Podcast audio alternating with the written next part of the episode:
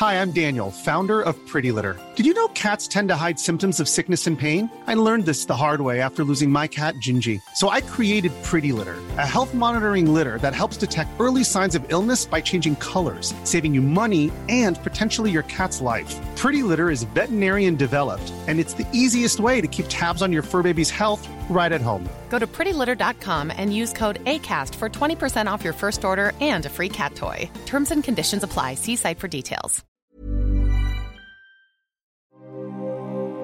Vous écoutez Crime Story, l'affaire Tony Musulin, deuxième et dernier épisode. Le jeudi 5 novembre 2009, Tony Musulin, un convoyeur de fonds, disparaît avec plus de 11 millions d'euros qu'il devait transporter. Dans un premier temps, les enquêteurs imaginent qu'il a été enlevé et séquestré. Mais ils réalisent qu'il a volontairement disparu avec l'argent et qu'il a préparé son coup depuis longtemps les policiers dressent le portrait d'un homme seul, en apparence un peu terne, mais aussi fasciné par l'argent et le luxe. Le samedi 7 novembre, ils découvrent dans un box qu'avait loué le convoyeur une grande partie du butin. Mais il manque 2 millions et demi. Sur Internet, Tony Musulin devient un symbole de la lutte contre le capitalisme. Malgré les recherches des policiers, il reste introuvable. Le lundi 16 novembre 2009, à la mi-journée, un homme gare sa moto de location avenue Suffren, à Monaco. Puis il s'engouffre dans l'immeuble qui abrite la sûreté publique monégasque. Au guichet, il annonce qu'il est Tony Musulin. Il est recherché par la police française et il souhaite se rendre. Chargé d'un sac contenant des affaires de rechange et un nécessaire de toilette, Tony Musulin ne dit rien de plus. Quatre heures plus tard, des enquêteurs de la police judiciaire de Lyon et de Nice viennent récupérer le fugitif au niveau de la borne frontière entre Monaco et la France. Tony Musulin est emmené dans les locaux de la police judiciaire de Nice, où sa garde à vue lui est notifiée. Puis il est transféré à Lyon. Pendant le trajet, il demande à s'arrêter pour aller aux toilettes. Les policiers refusent. Arrivé dans les locaux de la police judiciaire, il est auditionné. Tony Musulin, désormais entre les mains de la police française, passera à Lyon sa première nuit derrière les barreaux. L'ex-convoyeur de fonds, en fuite depuis 11 jours, s'était rendu à la mi-journée. Arrivé en moto, il s'est présenté dans un commissariat monégasque et a simplement décliné son identité devant des policiers médusés. Il avait une barbe d'une dizaine de jours, euh, il avait l'air un peu fatigué, mais euh, je veux dire, c'était euh, quelqu'un qui était assez athlétique et qui présentait bien. Il avait quelques effets vestimentaires, d'argent. La vidéosurveillance de Monaco est étudiée afin de déterminer quels ont été les déplacements de Tony Musulin avant qu'il se rende. Le matin du lundi 16 novembre, il a garé sa moto sur le parking de l'église Sainte-Dévote. Il y est resté une heure, puis il a pris la direction de l'avenue Suffren. C'est tout ce que les policiers apprennent sur son séjour monégasque. Une question se pose alors. La reddition de Tony Musulin fait-elle partie du scénario initial qu'il a lui-même écrit depuis des mois ou a-t-il été soudain dépassé par son acte, voire piégé par des complices? Si Tony Musulin avait bien prévu de se rendre, cela signifie qu'il a utilisé ses 11 jours de cavale pour mettre en lieu sûr ce qu'il restait de son butin. Les policiers imaginent alors qu'il est revenu afin de régler sa dette judiciaire. Pour ce vol simple, il ne risque que 3 ans de prison ferme. Puis il pourra repartir et profiter des 2,5 millions et demi qu'il a probablement cachés. Si en revanche Tony Musulin n'a été qu'un exécutant, il a très bien pu se faire avoir par des gens plus expérimentés. Auquel cas, il ne saurait pas où se trouve l'argent manquant, et, recherché dans le monde entier, il n'aurait pas eu d'autre solution que de se rendre.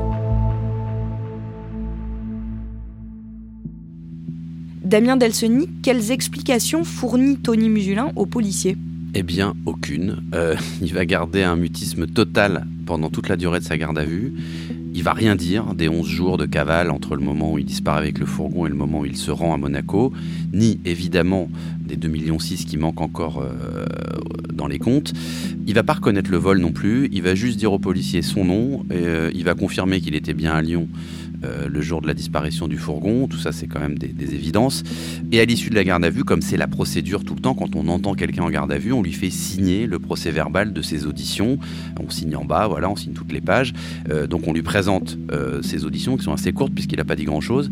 Et lui, il va refuser de signer il signe pas, il dit moi j'ai pas envie de signer euh, et il donne comme une explication assez étrange. Il dit euh, voilà quand j'étais sur l'autoroute entre Monaco et Lyon euh, avec les policiers, j'ai demandé à m'arrêter pour faire pipi, ils ont pas voulu, ça l'a mis de mauvaise humeur et ce voilà pour se venger de ça, il refuse de signer ses procès-verbaux, ce qui est quand même un comportement assez étonnant.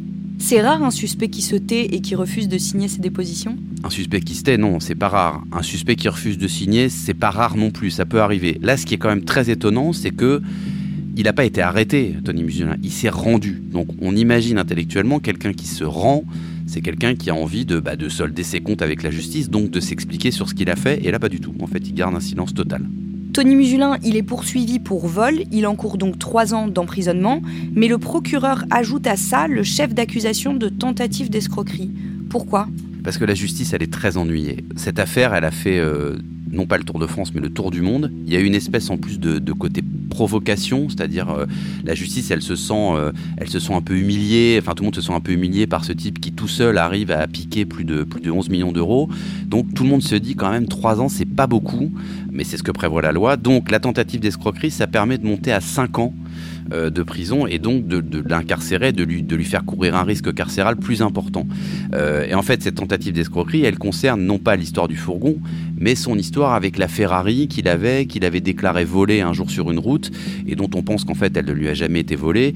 La justice, les enquêteurs vont essayer d'investiguer aussi sur cette histoire de Ferrari et ils vont se rendre compte qu'en fait, il est allé en Serbie avec cette Ferrari, qu'elle lui a pas du tout été volée sur une route de Savoie, et qu'il est rentré après en France en bus en train.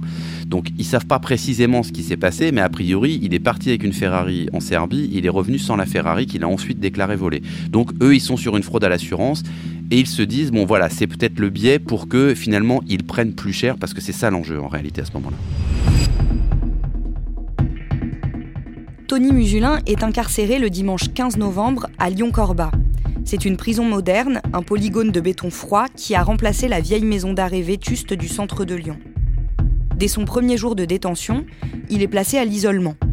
En prison, les informations circulent vite et il faut protéger le très médiatique nouvel arrivant des autres détenus. Il pourrait être tenté de le violenter afin de savoir où sont passés les 2,5 millions et demi d'euros.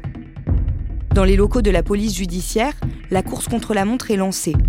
Les enquêteurs ont 4 mois pour boucler leur enquête. C'est la durée pendant laquelle Tony Musulin peut rester en détention provisoire.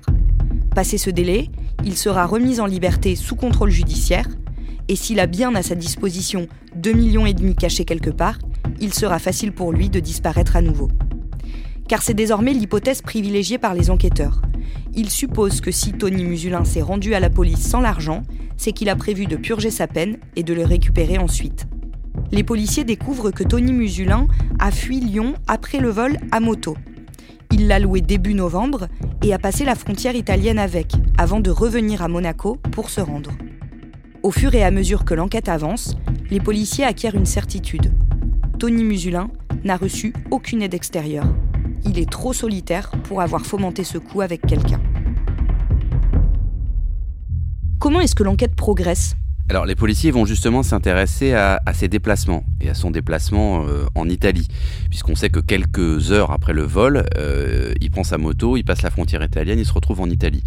Donc quand ils vont commencer à se pencher là-dessus, ils vont se rendre compte qu'effectivement, il a fait une partie du trajet à moto, mais qu'à un moment, il s'arrête euh, dans une gare en Italie, du côté de Milan, il pose sa moto, il prend un billet de train vers le sud, plutôt vers, vers Naples, voilà, on sait qu'il a acheté des billets de train, qu'il est descendu à Naples, on n'en sait pas plus, et on sait après qu'on le voit réapparaître une dizaine de jours plus tard au guidon de cette moto euh, à Monaco. Donc voilà, il y a, ces dix jours à peu près qui sont passés en Italie, on ne sait pas vraiment ce qu'il fait, il prend le train, il descend vers Naples, on n'en sait pas plus. Alors évidemment, les policiers ils vont poser la question, et les juges vont poser la question à Musulin, mais qu'est-ce que vous avez fait pendant dix jours en Italie? Et eh ben il va rester sur sa tactique euh, classique depuis le début, il va dire, bah, j'ai rien à vous dire, je réponds pas. Il sent bien qu'en fait les policiers et les enquêteurs ne savent pas ce qu'il a fait. Lui, il n'a pas du tout envie de les aider.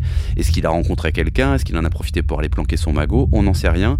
Et lui, en tout cas, il ne veut pas répondre. Et donc, les enquêteurs, ils sont sûrs d'un truc, c'est qu'ils se disent, mais en fait, euh, voilà, il va purger sa peine de prison, il dira plus rien, et en fait, après, après une fois sorti de prison, il ira récupérer son magot qu'il a planqué quelque part, soit en Italie, soit peut-être même un peu plus loin, en Serbie ou en Croatie, où on sait qu'il a des attaches.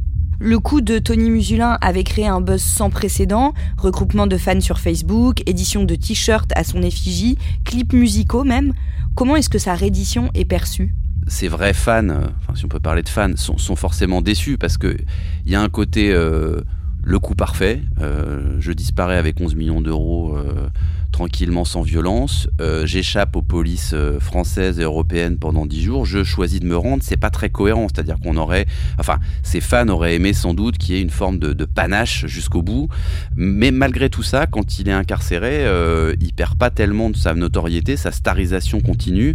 Il va recevoir tout un tas de courriers, de demandes en mariage. Il y a même des gens évidemment qui lui, qui lui demandent de l'argent parce que tout le monde est persuadé qu'il a réussi à planquer plus de 2 millions d'euros. Donc il va recevoir des demandes de prêts en prison. Il va lire un petit peu la presse quand même, même s'il a l'isolement, il a accès à un certain nombre de choses. Ses avocats diront qu'il la lit à la fois avec intérêt et avec détachement, ce qui correspond bien à ce personnage un peu ambivalent.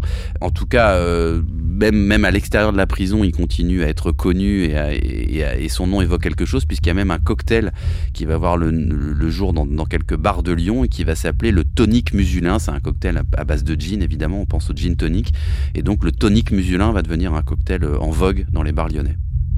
Pour préparer sa défense, Tony Musulin s'entoure de deux avocats et ce sont les seules personnes dont il accepte les visites en prison oui, il va refuser euh, tous les autres permis de visite et notamment ceux qui viennent de sa, de sa propre famille, ce qui peut paraître surprenant. En plus, quand on est à l'isolement, ça veut dire que euh, clairement on n'a pas de, connexion avec les autres détenus. On passe quand même euh, toutes ces journées, toutes ces nuits et même toutes ces promenades seuls. Mais lui, il veut pas faire venir sa famille, notamment parce que bon, voilà, il veut pas, lui dira qu'il veut pas les exposer, qu'il préfère rester seul dans son coin. Effectivement, il ne verra pendant toute sa détention que ses avocats. Sur les premiers mois de l'année 2010, Tony Musulin multiplie les demandes de libération conditionnelle. Elles sont rejetées les unes après les autres. Le mardi 11 mai, son procès s'ouvre devant le tribunal correctionnel de Lyon. Barbe broussailleuse, main dans les poches, petit blouson sur un pull à col roulé, Tony Musulin a soigné son image. Ses paroles aussi. Dès l'ouverture de son procès, il se défend d'être un Robin des Bois il est seulement un homme normal, dit-il. Il parle d'un dérapage, d'un acte commis pour se rebeller contre des patrons qui nous enfoncent toujours. Il fait volontiers glisser le débat vers les conditions de travail des employeurs de la société Loomis, ses fourgons délabrés et les consignes de sécurité que plus personne ne respecte. Il assure qu'il aurait mieux fait de foutre le feu ce matin-là aux 600 kilos de billets qu'il venait de dérober. Et nous retrouvons en direct de Lyon notre correspondant Benoît Gadret. Benoît, bonjour. Avec toutes les batailles de procédure, Tony Musulin n'a parlé qu'en toute fin de matinée. Dans quel état d'esprit est-il? Alors il vient effectivement de s'exprimer à l'instant, cela vient de se terminer. Si j'en suis arrivé là, c'est par la force des choses. J'ai commencé à penser au vol en voyant ma fiche de paye. Il explique, euh, selon lui, qu'il était injustement euh, traité par euh, ses chefs de service, moins bien payés que d'autres. Ces chefs qui depuis ont été licenciés, c'est bien fait pour eux, dit-il. Alors j'étais révolté, j'ai pété un câble et j'aurais pu tout aussi bien mettre le feu au camion. Des 2 millions et demi disparus, Tony Musulin assure qu'il ne sait rien. Il accuse le propriétaire du box qu'il louait. Sur sa cavale en Italie, il n'est pas beaucoup plus bavard. Pourquoi avoir choisi ce pays? Pour visiter et pour manger des pâtes, répond-il. Pourquoi enfin s'être rendu au policier monégasque 11 jours plus tard? Je savais que c'était raté, dit Tony Musulin. Le procureur réclame 5 ans de prison.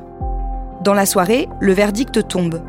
Tony Musulin est condamné à 3 ans ferme et 45 000 euros d'amende. Ces avocats disent que c'est une peine lourde, c'est vrai? C'est une peine lourde dans la mesure où, pour un vol simple, puisqu'on est sur un vol simple, euh, trois ans c'est beaucoup, surtout que Tony Musulin, il n'a pas de casier judiciaire, il n'est pas connu, c'est pas un délinquant, c'est pas un criminel, de, c'est quelqu'un qui travaillait avant. Donc, effectivement, vu comme ça, on peut se dire trois ans ferme, c'est lourd.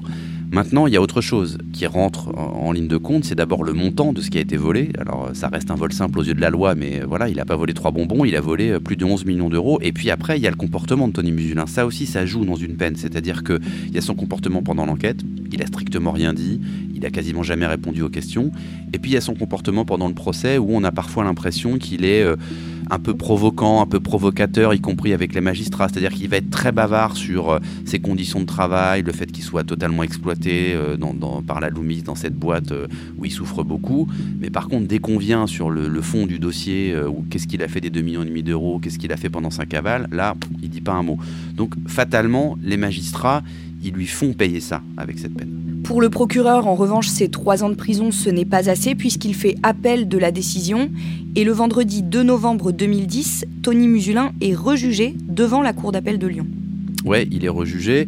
Il y a d'ailleurs un, petit événement parce que le procès va commencer de manière un peu vive parce que quand il rentre dans le box, euh, il y a des photographes qui sont présents dans la, dans la salle. Il se retrouve face à un espèce de mur d'appareil photo. Ça lui plaît pas du tout parce qu'encore une fois, il n'a pas du tout envie d'être célèbre. Il va faire demi-tour et il va défoncer la porte qui mène euh, au box en mettant un coup de pied dedans. Donc le procès commence comme ça, sur des bases un peu rudes et, euh, et ça va se confirmer parce que finalement, dans ce procès d'appel, il y a 5 ans qui sont requis par le procureur et il va prendre 5 ans, c'est-à-dire la peine maximale, il ne pouvait pas prendre plus. Euh, il va prendre aussi 5 euh, ans d'interdiction d'exercer cette profession de convoyeur de fonds, 5 ans de privation de ses droits civiques et euh, confirmation des 45 000 euros d'amende. En gros, le procureur va dire voilà, il n'y a pas de raison que après sa peine, il profite de ces 2,5 millions d'euros dont les enquêteurs et le procureur sont persuadés qu'il les détient toujours quelque part. Euh, donc lui, il va se pourvoir en cassation, mais sa demande va être rejetée un an et demi plus tard, donc cette peine, il va l'exécuter. Il, il a pris cinq ans. Et qu'est-ce qu'on sait du comportement de Tony Musulin en prison? On sait qu'il a passé euh, quatre années en fait au total en détention. Il a bénéficié, comme tous les autres détenus, d'un certain nombre de, remises de peine. Donc quand on prend cinq ans, on ne fait pas toujours cinq ans à fond. Lui, il a fait quatre ans. Il a passé trois ans et demi à l'isolement à la prison de, Lyon-Corba. Euh, et les derniers mois, il les a passés à la prison de la Santé à Paris. Il aurait pu faire des demandes de remise en liberté bien avant. Euh, ça lui aurait permis notamment de quitter euh, la santé quatre mois avant la date prévue, mais la condition c'était que s'il était libéré, il fallait qu'il porte un bracelet électronique à l'extérieur pendant ces quatre mois, et lui il a refusé. Il l'a expliqué, il a dit moi je voulais effectuer ma peine jusqu'au bout, mais je voulais être libre de mes mouvements à la sortie. Alors après en termes de, vie dans sa cellule, il a pris des cours d'anglais, il dit qu'il a lu des livres sur la stratégie du jeu d'échecs. Il faisait déjà beaucoup de sport avant d'être incarcéré, il en a fait beaucoup en prison parce que c'est aussi un moyen de, remplir et d'occuper ses journées. C'est pas le détenu facile, c'est-à-dire qu'il est à la fois, comme il l'était dans son métier, hein, il est à la fois très revendicatif et il peut se montrer physiquement violent euh, quand vraiment il est énervé. En janvier 2011, Tony Musulin fait à nouveau parler de lui. C'est au travers du, livre que va lui consacrer euh, la journaliste euh, Alice Géraud. On va découvrir quelque chose qu'on ne savait pas sur les faits et qui est quand même fondamental, c'est qu'en fait, il y avait dans le fameux box un faux mur, une espèce de tirelire en fait qu'il avait lui-même élaboré. Il avait mis un mur de parpaing un double mur de parpaing au fond du box et il avait laissé une toute petite fente comme une tirelire qui était prévue justement pour accueillir le butin, le cacher pendant un certain temps. Ce livre va révéler cet élément qui, malgré l'enquête assez poussée des policiers, n'avait jamais été découvert par les enquêteurs de la, de la PJ. Il va aussi raconter un peu ce qu'il a fait dans ce livre juste après euh, le braquage, parce que, enfin le braquage, le vol, il vide le, fourgon, il transvase les sacs dans le, dans le kangou, il va garer le kangou dans le box, et là sans doute il fait une petite erreur, c'est-à-dire qu'il décide de faire une pause, déjeuner. Il faut dire que bon, il vient de, il vient de trimballer 50 sacs euh, d'un fourgon à un, kangou, il a peut-être faim, il a un creux, donc il va chercher un sandwich qu'il va aller manger dehors dans un parc, et quand il revient pour euh, se reprendre possession du kangou et de son butin, il se rend compte qu'il y a beaucoup, beaucoup de policiers dans le quartier parce qu'évidemment, à ce moment-là, bah, tout le monde cherche le fourgon, tout le monde cherche le, convoyeur. Donc, il y a pas mal de voitures de police qui tournent, il y a pas mal d'uniformes dans la rue. Et il se dit, je ne vais pas pouvoir passer en fait. Si je sors avec mon kangou à ce moment-là, je peux me faire contrôler, ça peut dégénérer, je peux me faire reconnaître. C'est là où il va en fait hésiter et qui va euh, décider, en tout cas c'est lui qui le dit, bah, de quitter les lieux à moto et de laisser son butin à l'intérieur du box. Le lundi 3 octobre 2011, le commissaire Néré, qui est une célèbre figure de la police lyonnaise et qui a travaillé sur l'affaire Tony Musulin, est incarcéré pour corruption et association de malfaiteurs. Pour Tony Musulin, c'est la défense rêvée. Oui, parce que euh, le commissaire Néré, c'est vraiment une figure, vous venez de le dire, de la, police lyonnaise, et puis c'est quelqu'un de la PJ, donc c'est le service qui a travaillé sur l'affaire Musulin. Et donc Tony Musulin, il se dit, bah, attention, euh, le commissaire qui, dirige la PJ, il est, euh, il est incarcéré pour corruption. Donc lui, il va dire, bah, en fait, voilà, les 2 millions et demi que vous cherchez, du butin que vous ne trouvez pas, bah, ils sont dans les poches du commissaire Néret. En fait, euh, ils ont certainement trouvé à l'époque les 2,5 millions et demi d'euros dans le box, ils se les sont mis dans les poches et après ils m'ont fait porter le chapeau en disant que c'était moi qui les avais embarqués, qui les avais cachés quelque part. Donc lui, il va prendre ce billet-là pour essayer d'échapper à sa responsabilité.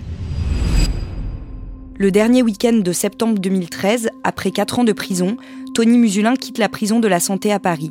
Cela semble être l'épilogue du casse du siècle. Dans l'actualité judiciaire, la libération d'un des détenus les plus célèbres de France, Tony Musulin, l'ancien convoyeur de fonds qui avait détourné son propre fourgon, est sorti de prison dimanche dernier. En 2010, il avait été condamné à 5 ans d'emprisonnement. Aujourd'hui, Musulin est libre, mais le mystère reste entier car une partie de son butin est toujours dans la nature. Les explications d'Axel Girard et Antoine Janon. Voici Tony Musulin à sa sortie de la prison de la santé, c'était dimanche dernier. L'ex-convoyeur a purgé sa peine pour vol. Il peut quitter la France quand il le veut. Il ne peut pas être poursuivi pour recel. Reste la menace d'une mise en examen pour blanchiment. Les enquêteurs devraient alors prouver qu'il aurait camouflé ou récupéré dans un paradis bancaire les 2,5 millions et demi du butin qui manque. Il a toujours au-dessus de lui, tant qu'il n'aura pas rendu l'argent, entre guillemets, ou fait savoir où il est, effectivement la possibilité d'être poursuivi. Mais le mercredi 26 juin 2019, il y a un nouveau rebondissement. Près de 10 ans après le vol des 11 millions 6, Tony Musulin est arrêté en Angleterre, à Londres. Il est soupçonné par la police britannique d'avoir tenté de convertir des fonds à la provenance suspecte. L'alerte est donnée le mardi 25 juin par des employés d'un bureau de change. Ce jour-là, Tony Musulin vient échanger des billets légèrement détériorés pour une valeur de 40 000 livres sterling, soit 45 000 euros à l'époque. Puis il propose de revenir le lendemain pour une nouvelle transaction, ce qui éveille les soupçons du personnel, qui prévient la police. Arrêté le mercredi 26 juin et interrogé par les enquêteurs anglais, Tony Musulin affirme que cet argent liquide provient de la vente d'une Ferrari. En France, son arrestation relance évidemment les interrogations sur la disparition des millions de Loomis. Mais c'est tout.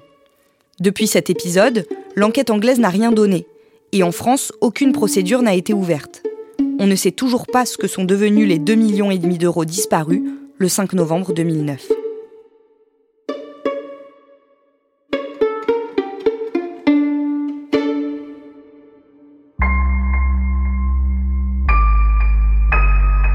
Vous venez d'écouter Crime Story, le podcast fait divers du Parisien avec à la production Thibault Lambert, à la réalisation Julien Moncouquiole et à la rédaction en chef Jules Lavie. Si vous avez aimé cet épisode, vous pouvez nous le dire avec des petites étoiles sur vos plateformes. Crime Story est un podcast raconté avec Damien Delseny et à retrouver chaque samedi sur le site leparisien.fr et sur toutes les plateformes d'écoute. Vous pouvez également vous rendre sur notre site si vous voulez connaître les références qui nous ont permis d'écrire cet épisode.